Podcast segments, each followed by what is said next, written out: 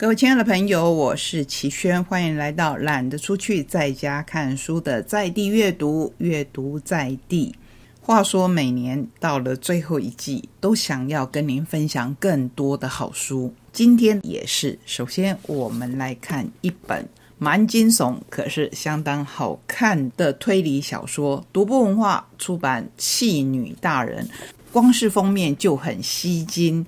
你看到一个穿日式结婚礼服的白无垢和服的新娘，手上捧着一个红色的漆盘，上面装着她自己的两颗眼珠子。为了寻找失去联络的前女友小叶子，仓坂上人和他的室友有川弥生一同前往小叶子故乡稻守村。没想到抵达以后，小叶子的姑姑秀梅告知他们，她获选在村中重要祭典当中担任巫女，因此必须晋升，只能等到祭典结束后才能跟他们见面。无奈之余，上人和弥生只好在。村中住下，秀美也警告他们千万不可以深夜外出。但是，一心念着小叶子的上人，却还是在当晚偷偷溜了出去。没想到，他竟然在神社撞见一道全身烂肉、散发着腐臭味，并且不断发出刺耳尖叫的人影。隔天早上，从惊吓中缓过神来的上人遇见了一名自称知名恐怖小说家的男子纳纳木优治郎，以及杂志的编辑佐早。交谈以后，上人得知两人是为了村中的弃女大人一个冷门神秘的祭祀对象而来。但是没有想到，当天晚上众人再度听到诡异至极的尖叫声。隔日一早，更发现了一具。被残害的不成人样，完全无法想象是人类下手杀害的尸体。随着第一具尸体的出现，上人发现自己被卷入了完全超出想象的血腥惨剧。弃女是哭泣的女人这样的缩写。弃女大人究竟是什么样的神明？那一道人影的真面目？真的是人类吗？魁违二十三年举行的弃女大人祭典，又隐藏着什么秘密？上人是否能够逃出升天，全身而退？不过这个故事好看的地方就是它一再的翻转，我保证你直到最后一页都还会发出惊呼声。这位这么会讲故事的作者，我们当然要来介绍一下。阿全来堂，北海道人。二零二零年以《弃女大人》获得第四十届横沟正史推理恐怖小说大奖读者奖，登上文坛。出道至今，已发表以恐怖小说家娜娜木优治郎为主角的娜娜木系列，以及应品林梅师系列，是目前极受瞩目的新生代恐怖小说创作者。我们真的很期待他不断有更奇想。更恐怖的小说，让我们又爱又怕的来读。接下来介绍小麦田的古斯特洛夫号的秘密。因为现在外面的世界动荡，让我更想要跟您分享这一本以真实的历史事件为背景的小说。乔安娜是一名护士。母亲将他送礼立陶宛，他的梦想其实是当医生。艾米莉亚遇见了他梦想的骑士，因为难以启齿的遭遇，他不知道逃往哪里才是对的一边。比起活下去，他有更焦虑的决定要做。富洛人原来是艺术品的修护师，为了报杀父之仇，他借着国家重新分配艺术品的机会，偷走了最重要的琥珀天鹅。后来他才发现，有比国宝更更重要的东西要守护。阿佛雷德是驻守在古斯特洛夫号上的士兵，他一心一力为国家效命。然而，他发现越来越多值得他背叛的理由。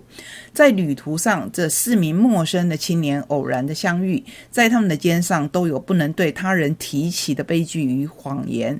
能保证他们安全的船只已经抵达，但不是所有人都能追随自己的梦想。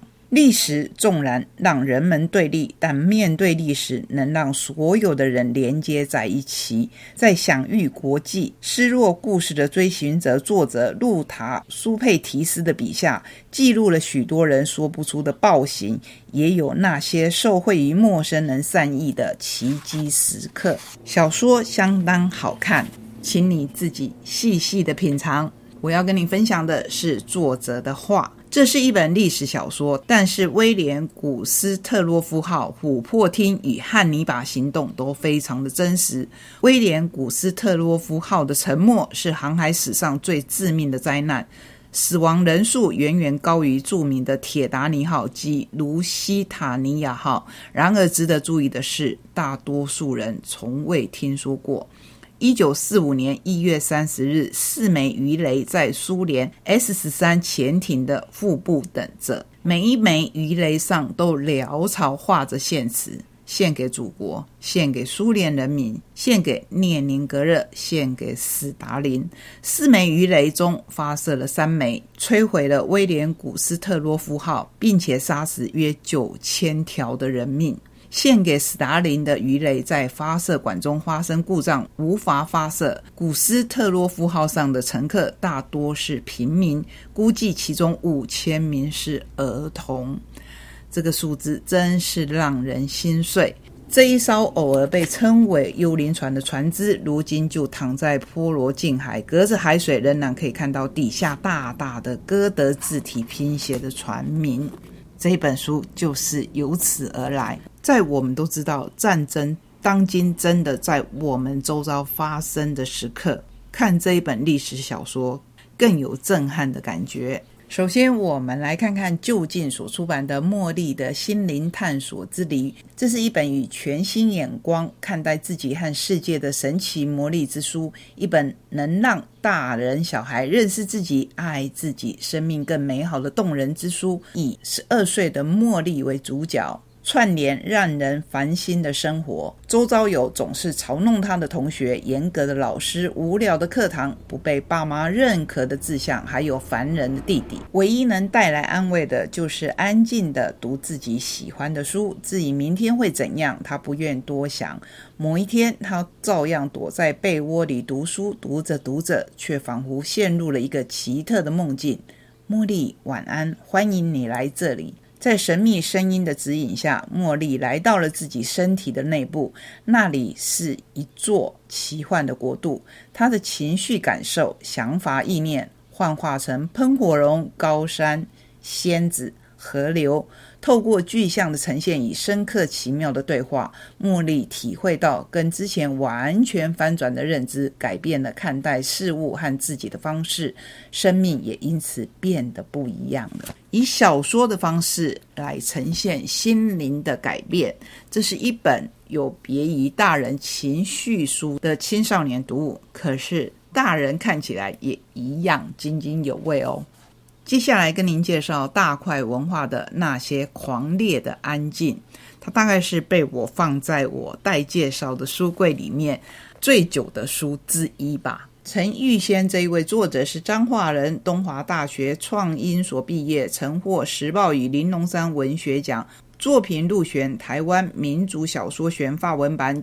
九歌一零九年小说选，九歌一零四年散文选，著有短篇小说集《南方从不下雪》，长篇小说《不测之人》，以及其他包括散文集还有绘本的作品。这一本由七篇小说所集结而成的书，是把家庭与校园当成社会的集合缩影，来诉说每个孤独而不自由的个体都在其中留下错综复杂的生命根系。里面有转学后跟不上课业的国小女生遭受同才排挤父母的不谅解，只能向日夜在滚轮上奔跑的宠物鼠寻求慰藉。三位拒绝上学的男孩，以彼此的陪伴作为迷惘现实的路标。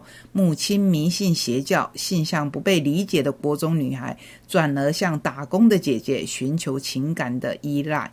新任教师夹在学校高层、家长与学生间进退两难，却发现教室被安装监视器，在冰冷的凝视下逐渐沉默。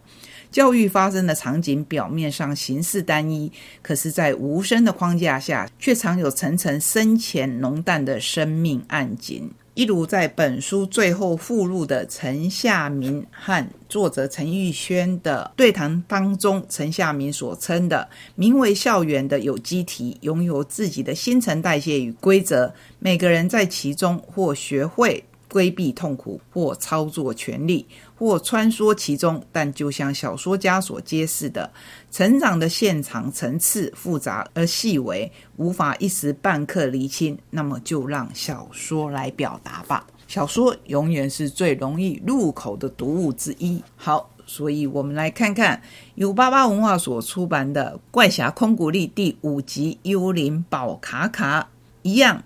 我想到现在，你已经熟悉作者严志豪以及会者曹一竹了。不出招就吃不到史上最重量级的时空对决。只剩神秘火龙奶奶一人的幽灵村，竟然拥有最传奇的零食幽灵宝卡卡。这一切到底是真还是假？美食当前，空谷丽顶着减重前超负担的肚肚，喘吁吁的也要跟着火龙奶奶一探究竟的拼下去。没想到后来还揭开了幽灵村的家世之谜。我们看到这个老奶奶，刚开始真的会吓一跳，好像看到一个幽。灵，然后也看到我们的空谷丽这次好胖好胖，因为她吃了太多太多的零食。可是她还是想要吃到传说中的幽灵宝卡卡。不过在这之前，她要经过什么样的试炼呢？她有没有办法恢复我们印象中那一个窈窕的空谷丽呢？就请你自己来看了。在我们介绍那些狂烈的安静这一本书当中。曾经提到陈玉轩有入选九歌的小说选和散文选，那接下来我们就要来介绍九歌少儿书房的《马背上的少女》，这是第三十一届九歌现代少儿文学奖的评审奖得奖作品。徐慧芳这位作者，以前常常搭火车、搭捷运时带书杀时间，带太小本怕一下子就看完，带太大本又怕重。幻想若能从读者变身为作者，只要一颗脑袋、一支笔和一本笔记本就够。结果好像搞错了啊！笔很重，头也常常觉得重重的。不过这个重重的，好像也不是坏事，因为如此我们才得以看到他不少的作品，包括这一本《马背上的少女》。在台湾骑马，甚至是马术比赛，应该算是比较罕见的运动，所以这本书就让我充满了好奇。我打赌，如果你亲眼近距离看过马术障碍赛，绝对会被感动。自己真正骑在马背上，那又是另一种感觉了。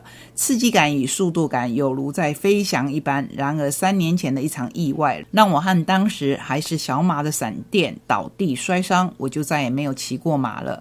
升上国中以后，再次回到爸爸担任兽医的西明马场，没想到我听到马场李老板居然想卖掉闪电，因为他完全不能跳。闪电为什么不能跳障碍？是我害的吗？难道他和我一样，因为三年前的意外也有阴影？